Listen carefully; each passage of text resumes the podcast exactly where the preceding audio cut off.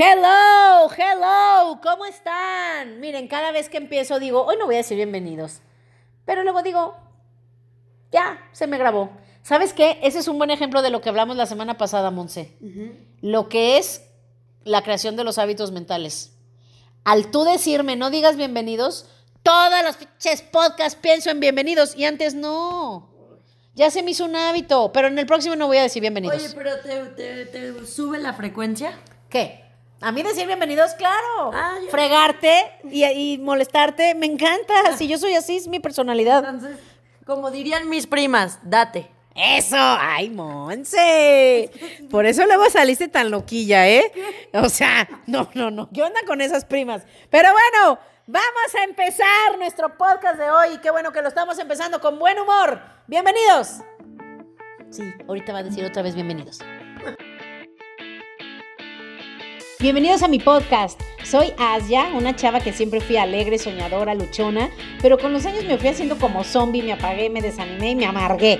Hasta que un día desperté y dije, ya, ya no quiero ser así. Cada semana hablaremos de un tema que te hará pensar, te hará reír y sobre todo te dará ideas nuevas para sacar de dentro lo que realmente eres para que seas mucho más feliz. Bienvenidos.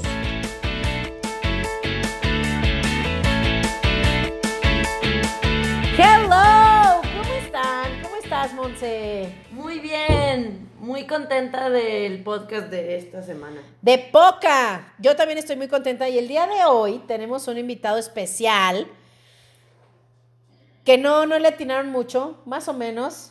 Este, les dije la semana pasada, ¿quién creen que va a venir? No, muchos ni se lo imaginaron. El día de hoy tenemos de regreso a este podcast un gran amigo del podcast y un gran amigo mío. Sharif, ¿cómo estás? Hola, ¿qué tal? Buenos días, ¿cómo están? Gusto en saludarte, Aya, Monse. Hola. Oye, ¿qué crees que eh, Sharif estuvo hace unas, un par de semanas con nosotros en Guatemala en un curso? Y hubo gente, ¿qué tal, Sharif? Que te dijo, ¿verdad? que te quería conocer sí. por el podcast. Yo, ¿Qué, yo me sentía famoso. qué se siente? No, padre, se, se- se siente increíble. Hubo, hubo muchísima gente que sí se me acercó y pues me dijo, oye, yo ya te quería conocer por, por, lo, que, por lo que te escuché, por lo que dijiste. Dije, ay, pues ni siquiera me acuerdo qué, pero se, pero se siente padre. Ay, sí, la verdad que sí se siente muy padre. Y la verdad a mí me da mucho gusto tenerte porque, bueno, los que escucharon el podcast anterior, ya no me acuerdo de ni sé qué tema fue, pero estaba bien curioso. Sí, súper De- divertido. De todo un poco. De India, poco. de la espiritualidad, de la popó que no se daban las manos, ¿se Eso es lo acuerdan? que más se me quedó. Digo, Es este podcast sí. es para cambiar tu vida, pero lo que se nos queda, pues no siempre es lo más útil. Pero bueno, y también de cómo ser amigo de tu Ex. exnovia, de tu Sí, ex. Claro. Y felicidades, hoy es tu cumpleaños. Ay, sí, es mi cumpleaños. Y eso dijimos, 39 años. que cumple el mismo día que la ex. Saludos a Ah, nuestra sí, amiga Ale sí, también. sí. Por, por cierto, un saludo a Ale también. Hoy, hoy es cumpleaños y muchas felicitaciones, Ale, si nos escuchan. Qué bueno. Oigan, pues bueno, el día de hoy quiero contarles que vamos a platicar. Y ya saben que este podcast es, yo así lo bautizo, un poco de conciencia con un poco de humor. Eh, es. solo es compartir lo que sé, lo que aprendo para que seamos más felices. Y hay, y digo, en la vida, pues sí, podría ser este un podcast de puras cosas positivas. Y casi lo es, pero pues también hay contraste. Y hemos estado hablando últimamente mucho del contraste. Y también shit happens, o sea, la vida pasa y nos pasan cosas que, que pues suceden y, y hay que seguir adelante a pesar de ellas. Y, ¿Y por qué les cuento esto? Porque el día de hoy va a ser un tema que a lo mejor es un tema que no se habla mucho, es un No. tema que no es positivo, pero es un tema que va a ayudar, estoy seguro, a más de uno y con que lo ayude solo a uno, ya cumple su cometido, eh, porque para eso hago el podcast. Digo, mira, yo sé que la mayoría lo oye porque se divierten, se pasan un buen rato, muy pocas personas a lo mejor van a aplicar lo que aprendan, pero no importa con que a una persona le ayude en lo que sea, para mí ya es suficiente porque lo hago precisamente para eso y para ayudarme a mí a compartir. Entonces el día de hoy yo estoy, primero te quiero súper agradecer, eh, Sharif, que estés aquí para platicar de este tema, porque no es un tema fácil de, de- de hablar y por eso es que no se habla y, y- y, pues ni siquiera sé cómo decirle. Eh, pero ¿por qué no nos vas introduciendo al tema? ¿Por qué no nos cuentas un poquito de ti y de, de lo que vamos a hablar el día de hoy? Sí, sí, sí, claro que sí. Y sí, como, como, tú, como tú lo mencionaste, es un tema que pues a lo mejor no es, no es, no es tan positivo, pero es necesario. ¿Ok? Y afortunadamente hoy tenemos esta tecnología y esta plataforma y de lo cual yo te quiero agradecer que esta plataforma sea como un vehículo o un canal para que la gente lo escuche, eh, lo trate como de digerir pues un poquito y trate de avanzar. Y déjame decirte algo, yo sí creo que unas dos, tres generaciones atrás este tema nunca se tocaba. Sí. nunca se tocaba, estaba oculto, era prohibido y hoy afortunadamente cada vez se habla más y eso me da muy, muchísimo gusto. Y el tema que yo les quiero compartir es, eh, pues mira, yo, yo tampoco sabré cómo empezar. Pues mejor cuéntanos la historia y no le ponemos el nombre. Órale, va que va. Mira, eh, yo, yo, yo fui víctima de un, uh, de un, uh, de un uh, abuso eh, este, sexual, como más o menos a los, no sé, 10, 11 años. Eh, afortunadamente hoy, hoy no tengo la memoria así como tal cual, como para decirte, fue en este año, pero sí fue un tema que definitivamente mar, marcó mi vida para siempre, para siempre, para siempre. Hoy te puedo decir que fue de una forma positiva, hoy te puedo decir que gracias a Dios y a lo mejor quien nos escucha pues se confunde de cómo puedes agradecer que te pasen esas cosas, déjame decirte algo, eh, gracias a eso, hoy soy la persona que soy y soy la persona en la que me convertí. Entonces, eso, bueno, ya después de, pues, de trabajarlo, de procesarlo, de ir, ir con gente profesional, de recibir ayuda, sí te puedo decir que fue un evento que marcó mi vida y fue para bien. A fin de cuentas fue para bien, ¿ok? Pero sí es un tema que cuando lo sufres, que cuando, que cuando no lo hablas, que cuando lo tienes, que cuando lo escondes, sí te puede destruir la vida, sí te amarga la vida, sí te rompe en pedacitos, te rompe el alma. Y así yo me sentía, o sea, hoy puedo platicar de esto y, puedo contar todos los detalles y voy a tratar de abrir mi corazón para que si hoy hay alguien que está pasando como por eso o pasó por eso y nunca lo ha hablado, hoy pueda de alguna manera encontrar cierta esperanza, que se puede ser feliz, que no tienes que cargar con el pasado, que tú no eres tu historia y que pueda seguir adelante. Ay, Sharif, qué padre. Oye, y qué curioso que eh, cuando se nos ocurrió hablar de esto, no les voy a mentir. Estábamos en un restaurante acá en León muy famoso que es el Rincón Gaucho, de cotorreo con amigos. ¿Cómo salió, Sharif, que dijimos vamos a hacer un podcast de esto? Y mira, salió así. ese mismo día fuimos a un curso ah, de sí, del Perdón. Sí, cierto, de lo de Marta Salvat y que se las recomiendo mucho sus libros, sí. sí. Sí, y fuimos a este curso y, lo que, y de lo que se habló, o sea, digamos que el eje de este curso fue el perdonarte. Sí. Y fue como, fue como, como regresar a lo que yo viví, a lo que yo pasé, a lo que me enseñaron y a lo que lo superé, porque la esencia es que te perdones, que te perdones. ¿Ok? Entonces ahí dije, este, ya, este, ¿sabes qué? Tristemente hay muchísima gente que pasa esto y hay muchos niños que van a pasar esto porque no se habla, porque no se previene y hay que pues, tratar de hacer de nuestra trinchera nuestro mejor esfuerzo como para darles tips a, pues, a los papás que nos escuchan y a lo mejor uno que otro que encuentre la inspiración y la fuente. Sí, qué barbaridad. Por sí, de una noche de amigos, diversión salió esto y de verdad que yo estoy muy agradecida contigo también. Pues, híjole, no, cual, bueno, si hay gente que no quiere ir a platicárselo ni a un terapeuta, pues mucho menos aquí en público, ¿no? Entonces, ¿nos puedes contar un poco, digamos, en tu caso, ya luego vemos los riesgos a los que estamos expuestos todos, pero en tu caso, ¿cómo fue? O sea, ¿cuál fue el riesgo que pasó? Porque, ojo, casi siempre es en la familia. Por eso es un tema tan difícil, tan rudo tan hay gente que se quiere tapar los oídos y decir, no, no, no, no, no, no quiero ir, en mi familia no existe, en todas las familias. Y más generaciones anteriores era muy común. Y hasta personas que jamás te imaginarías, y te garantizo que personas que tú conoces fueron víctimas o son victimarios. Entonces, cuéntanos en tu caso cómo fue. Sí, sí, mira, bueno, como, como ya les mencioné, todo esto eh, pasa en casa, pasa con gente muy cercana, ¿ok? De hecho, las estadísticas dicen que el 90% de los abusos sexuales en los niños pasan con un familiar, pasan en, pasan en casa. Como yo le explico, yo tengo una sobrinita de seis años y como yo se lo explico, o sea, porque pues, pues obviamente pues es un tema eh, este, latente y es un tema que ella también está expuesta. Y yo lo que le digo para que ella lo entienda es, mira, el lobo feroz del cuento de Caperucita existe. Puede ser tu abuelita que está disfrazada de lobo, puede ser tu abuelito, puede ser tu tío, puede ser un primo, puede ser tu parrastro, o sea, existe, ¿ok?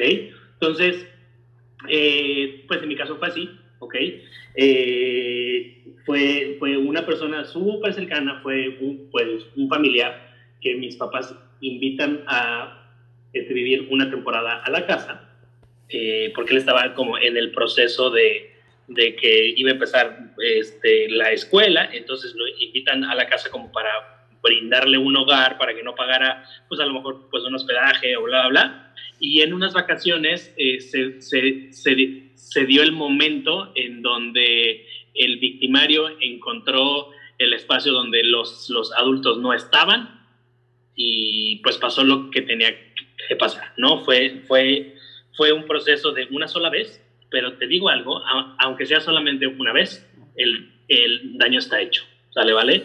En, en caso yo tuve la fortuna que, pues, vengo de pues, una familia donde hay muchísimo amor y solamente, digamos que estuvimos como desprotegidos en esa sola vez que fueron unas vacaciones. Ellos pues salieron a una fiesta, una cosa así, y en una hora, en 30 minutos es el tiempo pues suficiente como para que alguien que ya tiene la intención pues pueda hacerlo.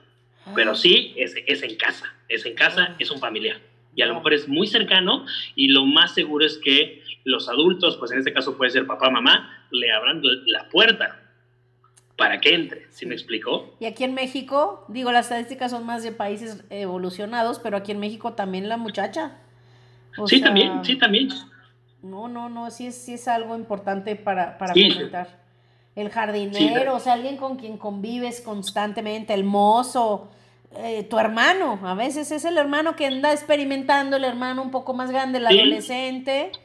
Y pues puede ser, ya en casos más horribles, pues los papás, el papá con las hijas. Los papás o las mamás o los abuelitos o los tíos. O sea, sí, sí es alguien que tiene acceso a la casa, sí es alguien que tiene acceso a los niños y es alguien de, de confianza. O sea, a lo que voy es que es esa confianza que deja entrar al lobo feroz, por así decirlo, por ponerle una analogía, y por eso es que es muy fácil que pasen pues estas cosas, porque tú dices, bueno, ¿cómo, o sea, dentro de nuestra inocencia o dentro de que no queremos ver este tema, pues dejamos entrar a la casa a, muchísima gente y bueno, pasan, pasan eh, pues esas cosas que, pues aunque no les guste hablar de esto, van a seguir pasando y nuestro tema es más bien como de prevención. Sí, sabes también, pues bueno, ya fue famoso y fue un escándalo mundial, pues en la iglesia.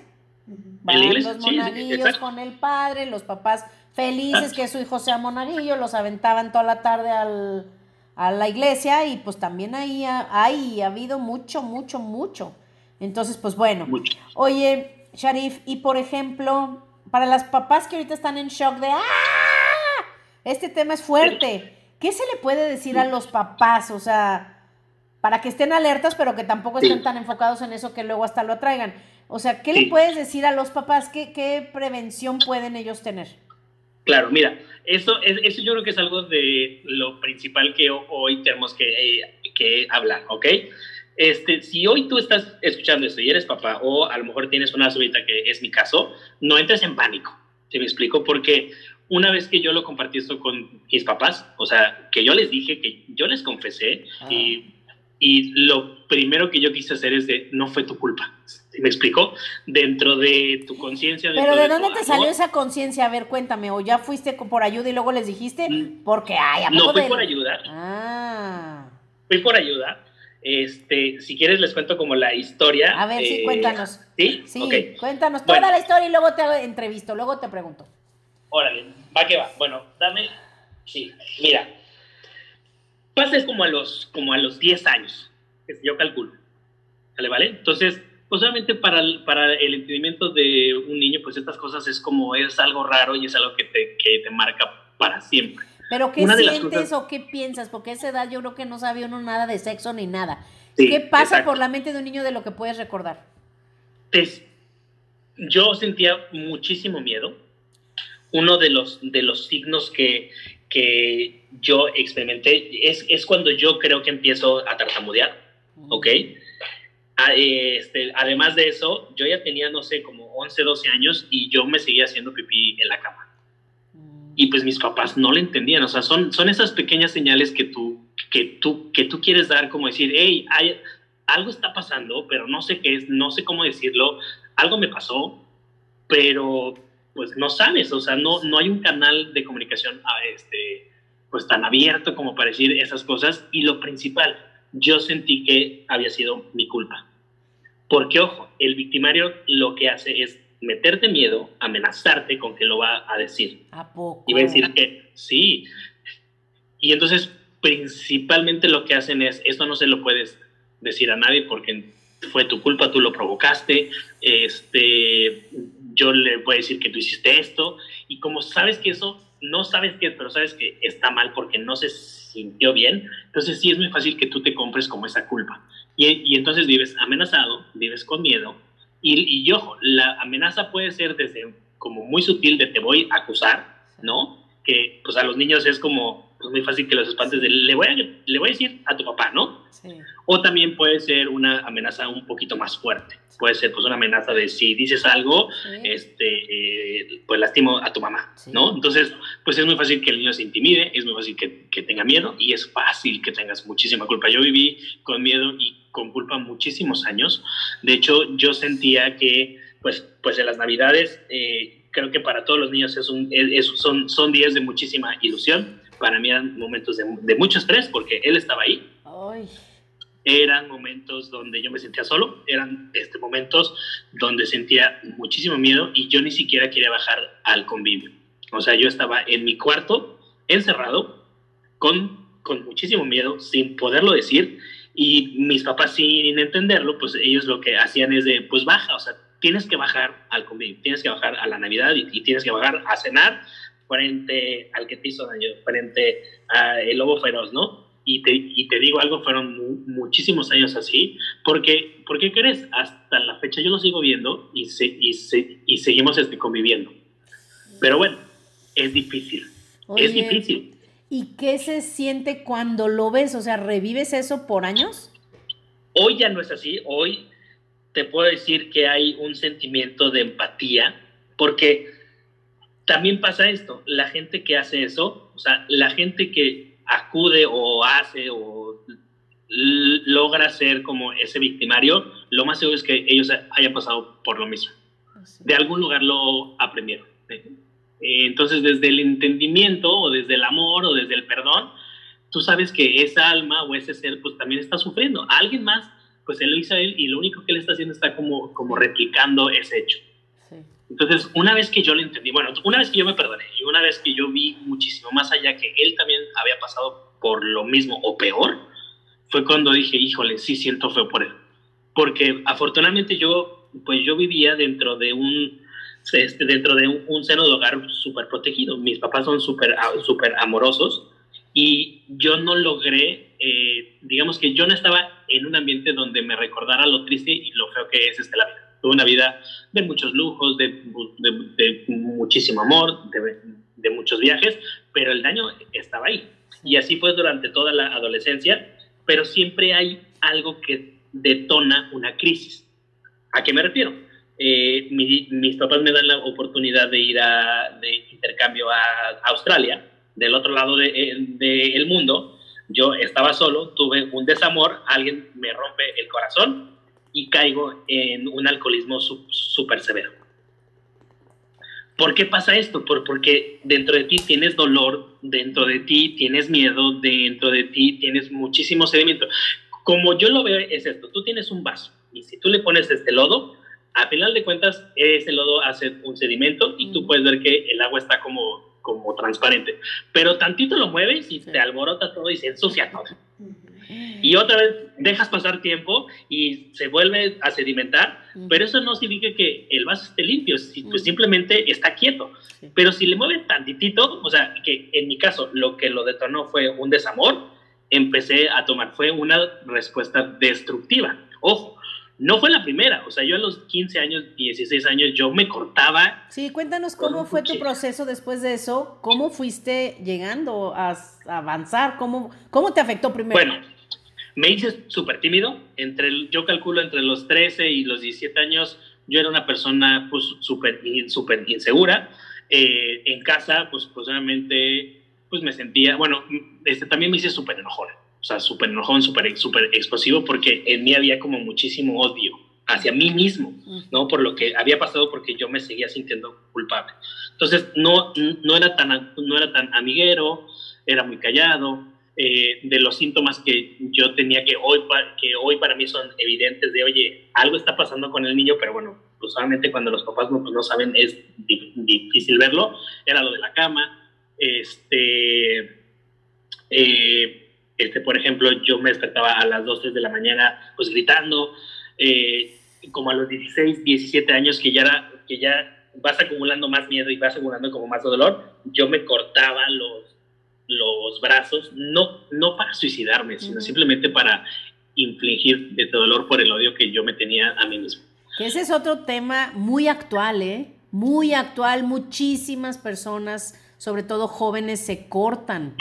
Sí, sí, sí, sí y hasta la fecha yo tengo todo, o sea, de las posiblemente como 20 marcas que yo tengo, ya solamente tengo como dos o tres, pero sí es, un, sí es, un, sí es una buena cicatriz que, que sí me recuerda que hay mucho por hacer. Entonces, desde nuestra trinchera o de, dentro de nuestras posibilidades, sí es, sí es un tema de, de, pues de compartirlo, ¿no? Y lo y lo padre es que mis papás no, no entendían por qué era un niño pues, rebelde, enojón, este, callado, muy súper tímido. Pero bueno, afortunadamente había, siempre hubo como muchísimo amor. Y bueno, y pasando el tiempo ya a, los, a la universidad. Entonces, eh, tengo un desamor, se me mueren todas las emociones, pues imagínate tu primer desamor, ¿no? Así como, eh, pues, adolescente, casi adulto, y empiezo a tomar mucho pero ¿cómo, empieza el alcoholismo, por ejemplo? Empiezas a tomar porque sufres, pero qué, o sea, ¿cómo, cómo se, digo, otro día te voy a invitar a hablar del alcoholismo, si, si, si me lo permites, porque en ese tema sí eres experto. ¿Y cómo empieza alguien a hacerse alcohólico? Porque se supone que es una enfermedad y es progresiva, pero ¿cómo, ¿cómo saber uno cuando solo te gusta el vino a decir ya soy alcohólico. Eso no puede decirlo nadie más que uno o un especialista. ¿Cómo es que cómo este, fue en tu caso? Por ejemplo, pues empezó con malas, malas decisiones y malas compañías. Mm. Entonces, empiezas a tomar, bueno, en mi caso empezó a tomar un poquito, un poquito, pues un poquito. Como yo tenía roto el corazón, pues era como una como un escape de ya, ya no quiero ya no quiero sentir, pero ojo, no era el desamor, era el, el cúmulo de todas las emociones, del miedo, de la frustración, del enojo, del odio pues a mí mismo, y aparte todavía eso. Entonces, siempre hay algo que lo detona, siempre hay una gotita que es el que derrama el vaso. Entonces, en términos es, eh, pues el, si lo, si lo queremos ver así, pues el alcohol es neutro, o sea, el alcohol no es malo ni bueno, simplemente es lo que hace en ti, lo que despierta en ti, y como es un desinhibidor, pues obviamente empiezan a aflorar sentimientos horribles. Eh, eh, entonces, empiezas, en mi caso, em, empecé a tomar este poquito, después mucho, después mucho, y después hasta quedar inconsciente, porque es como un mecanismo de defensa de desconectarte del dolor, mm. desconectarte de tu realidad. Y, Oye, pero aunque tampoco se siente padre, ¿no? No, claro que no. Es algo raro. Pero entonces. Es horrible. Pues entonces, ¿por qué? Digo, tú que lo has vivido, ¿qué hay en, en, la persona que, que tomas sabiendo que eso te va a sentir también mal? Porque en el momento te sientes bien. En el momento lo olvidas, mm. en el, o sea, en ese momento mientras lo estás haciendo empiezas a pues se siente bien, o sea, empiezas a ver cómo cada vez te vale más, como más gorro, o te empiezas a olvidar un poquito más, mm. y ya lo que se siente feo ya después es, es, la cruda y la salta de babosadas que haces, ¿no? O sea, como por ejemplo, yo me quedaba, o sea, me, me asaltaron como tres veces, tres, cuatro veces, porque estaba inconsciente, y entonces era pues, pues, muy fácil que alguien pasara y pues me quitara este, la cartera, era pues, que, no, te lo juro. Y este, y lo peor es que como, como fui como estudiante, pues las tarjetas que yo usaba estaban este, ligadas a mis papás, ¿no? Eh, entonces me decían, oye, ¿por qué hay cargos así de, ay, no, pues es que pues me la robaron porque fui como a un carnaval y, y digo, así yo tenía que estar como pues inventando cosas para decirle, pues, pues de modo que, que les dijera, pues me la robaron por borracho, ¿no? Y así, mil tonterías más, pues me quedaba en la calle, en la calle, o sea, como los borrachitos que ves en la calle, que dices, pobrecitos, ¿cómo es que llegaron ahí? Bueno, yo ya, yo ya estaba ahí, a los 18, 19 años. No manches, Sharif. Y luego sus papás, miren, no los conocen ustedes, pero son las personas más lindas, educadas, amorosas profesionales que van a conocer. No inventes, qué horrible. Y se conjuntó que yo estaba fuera del país, se conjuntó que hubo un detonante como para que saliera. O sea, porque a final de cuentas tu cuerpo, tu, tu alma quiere sacarlo porque no es tuyo, porque no te pertenece. Entonces encuentro una manera como de darte como, como señales de, hey, algo está mal, algo está pasando que no has trabajado, que no lo has hablado, que no lo has superado, que no te has perdonado. En mi caso fue con el alcohol. Digo que fue solamente por un tiempo porque en casa no lo podía hacer porque e, era un ambiente de amor, era un ambiente controlado, pero fuera del país, sea, del otro lado del mundo y, solo, bueno, pues obviamente, pues ya, ya te imaginarás. Pero fue fue un caso leve, si tú lo quieres ver así, porque en otros casos son drogas, en otros casos son cosas más, más feas, más agresivas, porque desgraciadamente siguen en un ambiente bastante tenso. Eh, en mi caso fue un solo evento, pero mi ambiente estaba protegido y estaba lleno de amor. Pero no todos los casos este, son así. Hay pues, muchos casos que pasan varios, varios eventos y, y pues además la, la, familia es un caos, la pareja es un caos, el trabajo es un caos y eso lo hace muchísimo más complicado. Híjole, oye, ¿cómo fue que, que empezaste a dar el cambio? ¿Qué pasó para que tocaras fondo? ¿Te llegó la conciencia o qué?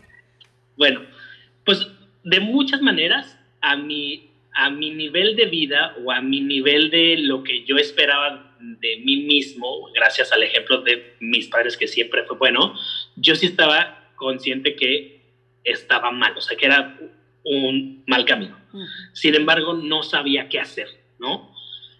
Y aquí sí pongan muchísima atención lo que nos escuchan, porque ahí te va. Yo creo que muchísimas veces cuando te sientes así, Dios, aunque pienses que no te escucha, porque ya sufriste mucho, y Él sabe que estás en sufrimiento, si es que tú crees en un Dios o en lo que tú creas.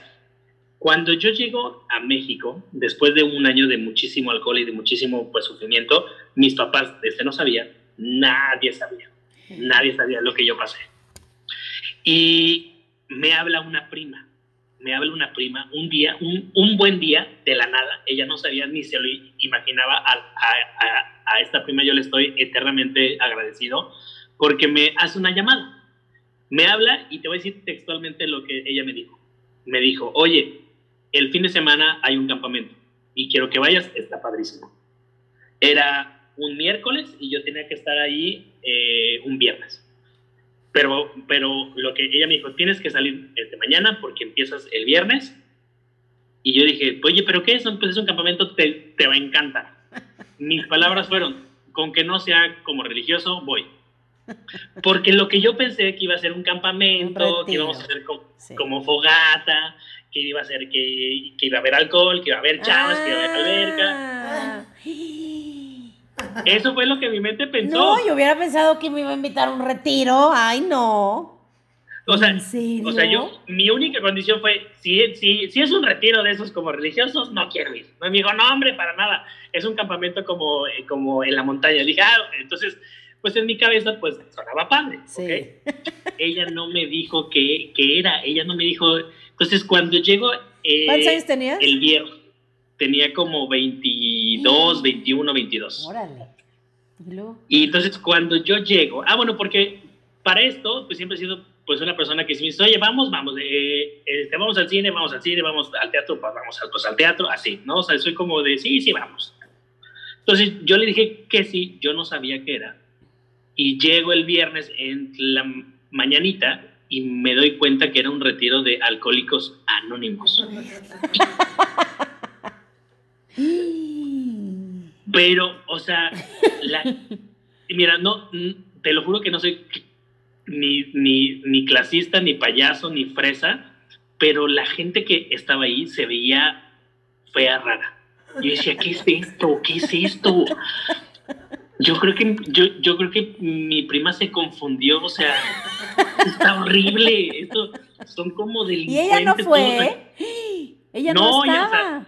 pues, pues, pues ella me llevó, o sea, e, ella ya lo había vivido. Ah. Pero, pero obviamente, pues ella me dijo, vamos. Y dije, bueno, pues, pues si tú vas, tú vamos. ¿Y ella por qué fue? ¿Ella no era alcohólica o sí? No, ella fue porque su novio este, era este, droga, drogadicto. Entonces él, ah. él, fue y pues le invitó y le gustó y me invitó, pero, pero ella, o sea, lo que más Ella no sabía que, tú eras alcohólico. Ella no, ella no, sabía lo que yo estaba sufriendo con el alcohol o por el alcohol. Oh. Entonces, este, me meten a un cuarto y empieza a hablar lo que ahora ya sé que es un padrino de Alcohólicos Anónimos y empieza a hablar cosas que te lo juro horribles, horribles que jamás había escuchado, que, que, jamás había escuchado como tantas groserías juntas, ni, no, o sea, es espantoso. Pero algo dijo, algo dijo que dije, creo que sí lo necesito, creo que sí, creo que por alguna razón, este divina, estoy aquí. Y con todo el dolor de mi corazón, de toda la, como esa nubecita que yo ya me había hecho como en el campamento y la fogatita, dije, lo que sea que sea, si es como un, como un, no sé, como un campo de concentración, lo que sea, creo que lo necesito. Creo que Dios me trajo aquí. Creo que mis, mis, mis, mis rezos fueron eh, pues escuchados y llegué a una experiencia de cuarto y quinto paso de, de Alcohólicos Anónimos. Oye, ¿cuál es el cuarto y quinto paso? Tienes que hacer un inventario de todo, de todo lo que ha acontecido en tu vida y el quinto paso es que lo reconozcas ante ti y ante un ser superior. Mm. Eso, entonces, es específicamente pues, un trabajo de tres días en un ambiente de alcohólicos y de drogadictos y de asesinos y de violadores y de bastante feo. Lo que sí te puedo es decir es que no este, mal comes, mal, mal duermes. Es un ambiente que eh, está diseñado para llevarte al límite, para que saques hasta lo último, hasta la última gota como de veneno y de resentimiento que tengas en tu ser. Para después empiece como el perdón, para después em, empiece como ese, como, como ese proceso de perdonarte. Entonces, está increíble, está increíble. Y déjame decirte algo, o sea, hoy sí les quiero dar como un mensaje, o sea, si alguien te marca inesperadamente para invitarte a algo, aunque no sepas, aunque no te guste, pero es de, todo corazón, ve. Porque las dos mejores cosas en mi vida han llegado por una invitación telefónica, donde no sabía ni, ni qué esperar, fui y han sido las mejores decisiones. Una fue lo de Alcohólicos Anónimos y la otra fue una llamada de mi hermano que, que hace muchos años me dijo, oye, fíjate que hay un proyecto en donde podemos hacer cosas grandes. Y hoy es la empresa a la que pertenezco, a la que tú y yo somos socios, a la que estoy súper agradecido y fue una llamada este, similar. O sea, desde de la nada, en un momento de muchísimo caos, llegó una respuesta a través de una llamada de telefónica. Entonces, para, para que no duden, o sea, si, si, si hoy tú tienes en tus manos algo que le puede cambiar la vida a alguien, márcale márcale, te, lo juro que sí hay gente como yo que está buscando una respuesta y estamos agradecidos con que haya gente todavía súper valiente que se atreva a invitarnos. Sí, sí, te digo la verdad, yo también, eh, digo, no lo digo mucho porque luego van a decir, ahí está lo dice para reclutarnos, pero, pero sí, hoy que lo mencionas lo puedo decir. Lo que a mí me salvó de toda la oscuridad que yo les he contado que tenía fue, fue esta compañía. O sea, realmente cuando yo conocí al dueño, a mí me invitaron a un evento en Estados Unidos. Y fíjate cómo de veras somos, ¿eh? Eh y, regresando al tema de la semana pasada del contraste y la atracción, cuando tú vives una situación fea, tu ser pide y, y, te manda la respuesta, pero luego tú te pones tus moños. Entonces yo sí soy en eso sí bastante abierta. Sheriff es el más abierto, tú invítalo a donde sea y él va a ir contigo. Por eso me cae bien. Pero yo también ese día que a mí me invitaron a conocer esta compañía, dije, pues no es lo que yo estoy buscando, no sé, pero voy a ir a ver. Y me invitaron a un viaje y cuando conocí al fundador de la empresa y, lo escuché su mensaje, él contó y dijo, yo he estado en, en- o sea, él era drogadicto, venía, no hablaba el idioma, disléxico, no muy inteligente, se hizo millonario y él dijo, yo sé lo que es vivir una vida vacía, una vida donde ya no quieres vivir. Y dijo, yo salí de ahí y le pedí a Dios que me diera una oportunidad y que si yo la hacía, iba a dedicar mi vida a ayudar a otros. Y cuando yo escuché eso de él, dije, yo algo sentí y dije, de aquí soy. Y fue por eso que aunque yo tenía un buen trabajo, yo no andaba buscando otra cosa, mm, esto no era para nada lo que me imaginé que iba a hacer con mi vida. La realidad es que estar cerca de él, y, y la próxima semana hay que hablar de eso, porque el curso que tomamos tú y yo, Shari, fue con él en Guatemala. Voy a platicar de lo que hemos aprendido de él. Él fue el que me plantó la semilla de que sí podía salir de donde estaba, de que se puede salir de la depresión, que puede salir de la pobreza, que puede salir, porque hay gente que dice, ay, ya, ¿por qué dices que eras pobre? Oye, un ejecutivo que gana 20 mil pesos en una empresa jamás va a poder mantener tres hijos, ¿sí me explico? Era pobre. Que me quería sentir fresa era otra cosa, pero no tenía dinero. Entonces, Sí. o sea, él me plantó la semilla de que podía mejorar. Y lo más Sí. padre que me plantó fue que, que lo que recibes de la vida está en directa proporción de lo que tú das a otros. Por eso es que esta empresa me encanta porque tengo la oportunidad de ganarme la vida y tener un estilo de vida tranquilo, económico, pero lo más importante es que puedo limpiar todo ese veneno, toda esa tristeza, todas esas emociones, que de eso se trata este podcast, limpiarlo a través del servicio a otros, del ayudar a otros con sus cosas, con sus problemas, con sus penas, con sus tristezas, y pues en el ayudar a otros te olvidas de las tuyas y, y se disipan. Entonces, Sí, qué padre. Sharif, qué padre, y yo estoy Sí. muy feliz de trabajar contigo en esto, y cuéntales más. ¿Por qué digo que, que las dos mejores cosas, pues, pues mías, fue esa llamada que yo sin saberlo iba a caer a una de esas cosas que se llama este doble A?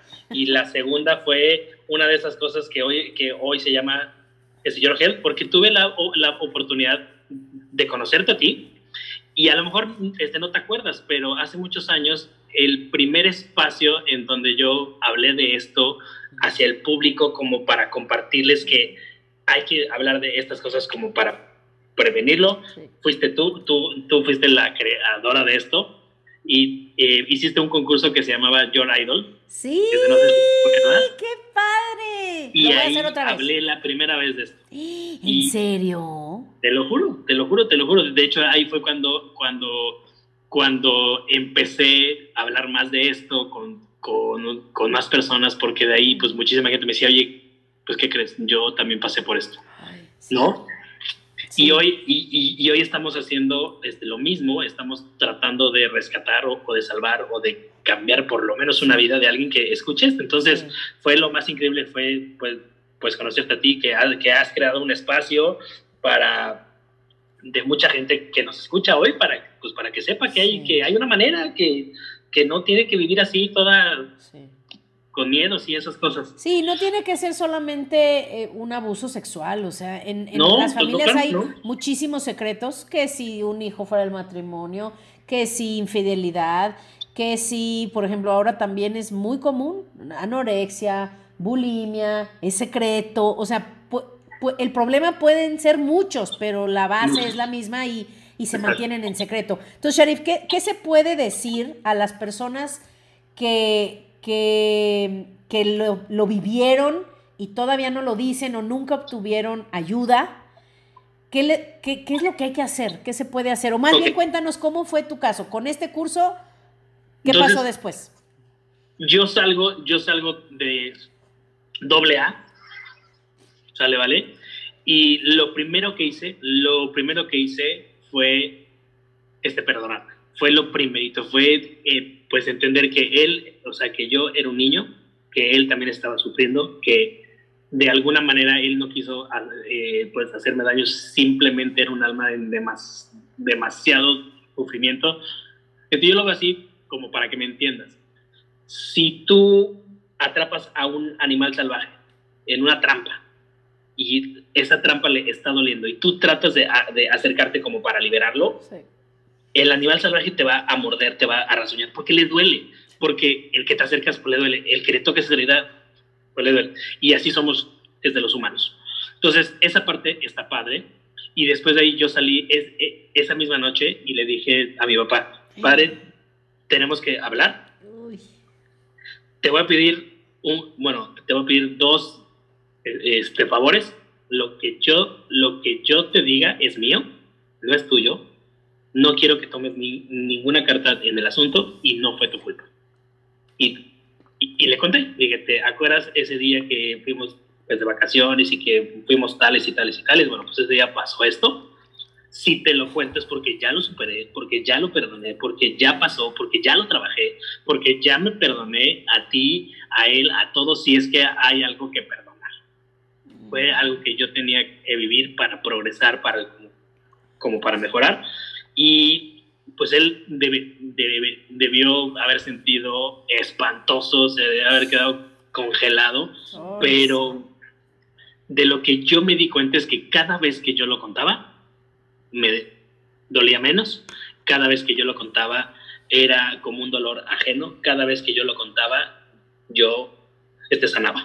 Entonces, para toda esa gente que ha pasado como por eso, te voy a dar dos, dos tips. Lo que sea, ¿verdad? No nada más eso, cualquier cosa que tengan en secreto. cualquier cosa. Cuéntaselo a alguien que le importes. Cuéntalo. Te prometo algo, cada vez que tú lo cuentas, te sanas. Cada vez que tú lo cuentas, lo sanas. Cada vez que tú lo cuentas, haces un espacio para que entren eh, más bendiciones a tu vida. Y la otra, si es que hoy estás en un momento así de muchísimo miedo, de frustración, de, depresión, de angustia, sí tienes que buscar ayuda profesional. En, en mi caso fue a través de AA, es un programa que sí lo recomiendo, es duro, es difícil, es bastante pesado. Oye, ¿te refieres a, ese, a ese campamento o después continuaste en AA? Yo, o sea, yo, yo fui como al, al campamento y después continué como otros dos o tres años activamente en AA. Después ya no lo necesité porque yo ya había sanado y la razón por la que tomaba era ese dolor en específico. Y de ahí fuera ya no. Pero bueno, sí hay gente que está en un proceso y tiene que seguir el programa 20, 30, 40 años, 50 años, toda la vida. toda la vida, ¿ok? O sea, depende de el, el, daño en ti que hayas hecho, ¿ok? Y, y hoy, y hoy, y pues, y pues hoy también hay más terapia, hay más psicólogos, hay, o sea, sí, pero sí, sí busca ayuda si es que ya pasaste por esa parte. Ahora, el que lo cuentes, ya empiezas a sanar, o sea, te empiezas a sentir ligero, empiezas a dejar una carga que no te pertenece. Sí. Híjole. Eso es... Oye, y otra pregunta. ¿Qué consejo le puedes dar a los papás para prevenir esto? ¿Que no los dejen solos? ¿Algo más? Sí, eso sí es súper importante. Paso número uno, que no, que no entres en pánico. O sea, no, no entres en, pues, pues en ese pánico y en esa como psicosis de no, no puedo dejar a mi hijo de, pues, ni un segundo y que le cierres la puerta de tu casa a todos. Porque, ojo, hay gente buena y hay gente mala. ¿Sí me explico? Sí. Lo que sí es pon atención principalmente con, con quién los dejas mucho tiempo. Por ejemplo, que se vayan a dormir a la casa de un amiguito sí sé más precavido de eso. Que se vayan a dormir con un tío, sé más precavido en eso. Tú sabes, tú sabes, o sea, tú también tienes que estar como más, más, más atento. ¿Y, ¿Y quiénes te van a dar esas señales? Los mismos niños. Si tu hijo no quiere saludarlo, es porque tu, hijo sabe. Si tu hijo no quiere ir en específico con esa tía, con ese tío, con ese abuelo, con ese primo, no lo dejes. ¿Se me explicó? Otra cosa también súper importante es tienes que hablar con ellos. Tienes que decirle, hijo, hija, tu cuerpo es tuyo, tu cuerpo te pertenece, nadie, ni tu mamá, ni tu papá lo pueden tocar sin tu consentimiento. Nadie, absolutamente nadie, y tienes que, decirlo. Hoy sí hay una gran labor por las escuelas que les, empiezan a hablar un poquito de sexualidad y les, les, empiezan a hablar de esos temas porque, porque ¿qué crees? Pasa mucho. Entonces, pero tú como papá, tú, tú como mamá, habla con ellos. Una analogía o un cuento que yo utilicé con mi sobrina fue el cuento de El Lobo Feroz. ¿Cuántos años tiene? tiene seis años. Y le dije, vamos a leerlo juntos. Y ya que entendió como de lo que se trata el cuento, pues ya le dije, ¿te acuerdas que el lobo se, se come a la abuelita, pero eh, tú piensas que es tu abuelita, pero es el lobo? Lo mismo pasa. Lo mismo pasa. Habrá gente que se disfrace, que sea mala, tú tienes que poner atención, tienes que contarlo a, a mamá y a papá y nadie puede tocar tu cuerpo sin tu consentimiento. Nadie, nadie, nadie, nadie, nadie. Y, si- y si lo tocan, grita, y si lo tocan, llora y acúsalos. Muy bien, muy bien. Eso es, eso es algo también súper importante. Y ojo, si hoy tú sospechas que a lo mejor tu hijo ya pasó por ahí porque es raro, m- ve las señales. No es, no es, el, no es el fin del mundo. Hay una solución. Eh, ¿Cuáles son esas posibles este, señales? A lo mejor tu hijo se hizo muchísimo, no, no era tímido y, y ya se hizo. A lo mejor tu hijo, como fue este mi caso, empieza a hacerse del baño en la cama. ¿no? A lo mejor empieza a tartamudear, a lo mejor se empieza a lastimar como los bracitos, o sea, esos son unas señales que hay algo mal. Tienes que ver esas señales que algo está mal. Y ojo, yo no estoy diciendo que sea un, un abuso. Sí, Puede ser bullying en la escuela, sí. puede ser que alguien lo moleste, pueden ser muchísimas cosas, pero ve las señales. O sea, ve esas señales, tu hijo te va a empezar, no de forma como verbal, pero te va a empezar a dar las señales con sus acciones, Sí. con sus comportamientos, con sus miedos, con sus inseguridades. Sí, o empiezan a ser muy enojones, o empiezan a ser sí. descuidados, o a, a- o a un niño que era aplicado se hace burro, o un niño que era delgado empieza una niña a engordar, o sea, siempre son señales.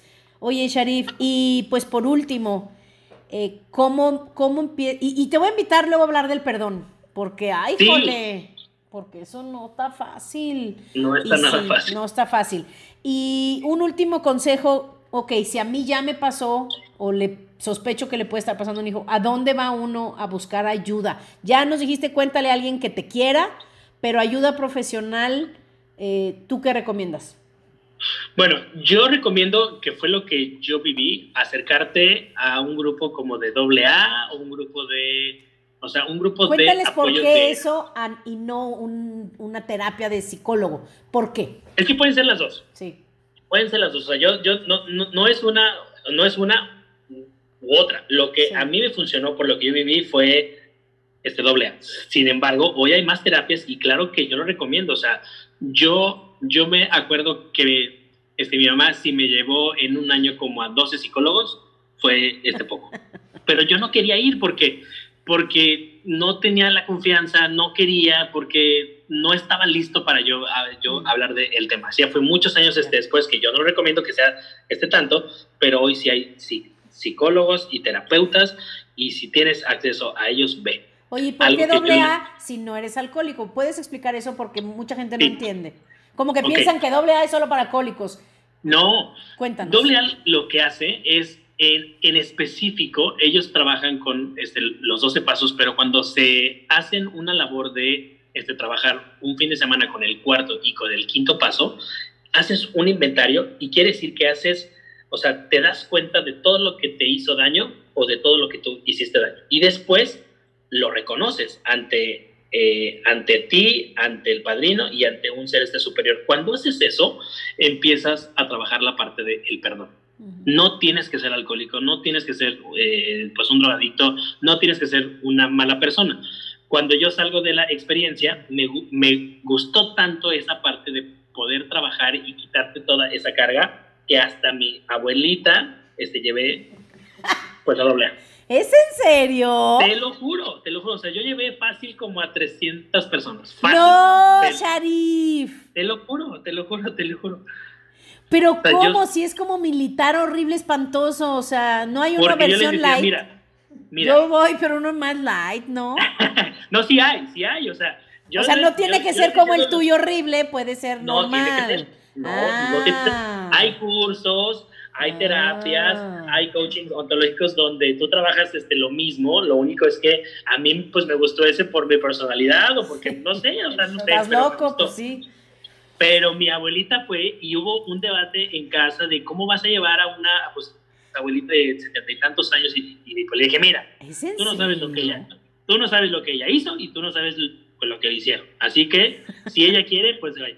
Y fue y salió emocionadísima, emocionadísima. No. Entonces, porque la base es un trabajo del, perdón. O sea, la, la al final de los días y de que mal comes y mal comes, todo eso, la base es perdónate, perdónate, no fue tu culpa y tienes que pues, entender que Dios siempre estuvo ahí para, para, para cuidarte y fue una lección más en tu vida, ¿no? Entonces, pero bueno, sí, busquen ayuda profesional, la que sea, pero búscalo, pídelo, pídelo. Sí, sí, mi, mi, mi consejo es, si tú me escuchas y pasaste por algo así, habla de eso, habla de eso, no, no te lo tragues. Lo que yo aprendí en AA es que el resentimiento es un veneno que tú te tomas esperando que le haga daño a otro. Y está horrible, o sea, horrible. ¿Para qué vives con tanto miedo, odio y, y todas esas cosas? Sí. Ay, Sharif, pues muchísimas gracias. De veras, gracias por la valentía, gracias por seguirlo diciendo. Sí ayudas muchísimo, sí ayuda el decirlo, no solo a sanar, sino ayudar a otros que, que al escuchar a lo mejor es lo que necesitan. Y no, a lo mejor tú no tuviste ningún abuso, pero probablemente estás cargando alguna pena, alguna tristeza, algún resentimiento, algo, alguna culpa, hiciste algo o te hicieron algo y yo creo que es un tema maravilloso. Y sí, te voy a invitar pronto de- a hablar del perdón y pues feliz cumpleaños y muchísimas gracias. Ay, y muchísimas gracias, gracias, por seguirnos inspirando y, y- y enseñando. Él da cursos de poca, ya cuando venga a, ciertas ciudades los voy a invitar. Porque, porque de veras Sharif es una persona maravillosa que yo he visto su transformación, no sé hace cuántos años lo conozco ya, pero del muchacho relajiento, fiestero. ¿Tú- Cuando te conocí todavía estabas, me- eras medio borracho o no? No, ya no. No, ya Pues, ya- no, me imagino cuando sí, amigo. Pero es fiestero y divertido, ya lo van a conocer en persona. Algunos, te quiero mucho, Shari, muchas gracias y nos vemos Yo pronto. también, allá. Gracias, Monse. Gracias. Besos. Adiós a todos. Bye. Ánimo y a perdonar. Bye. Bye.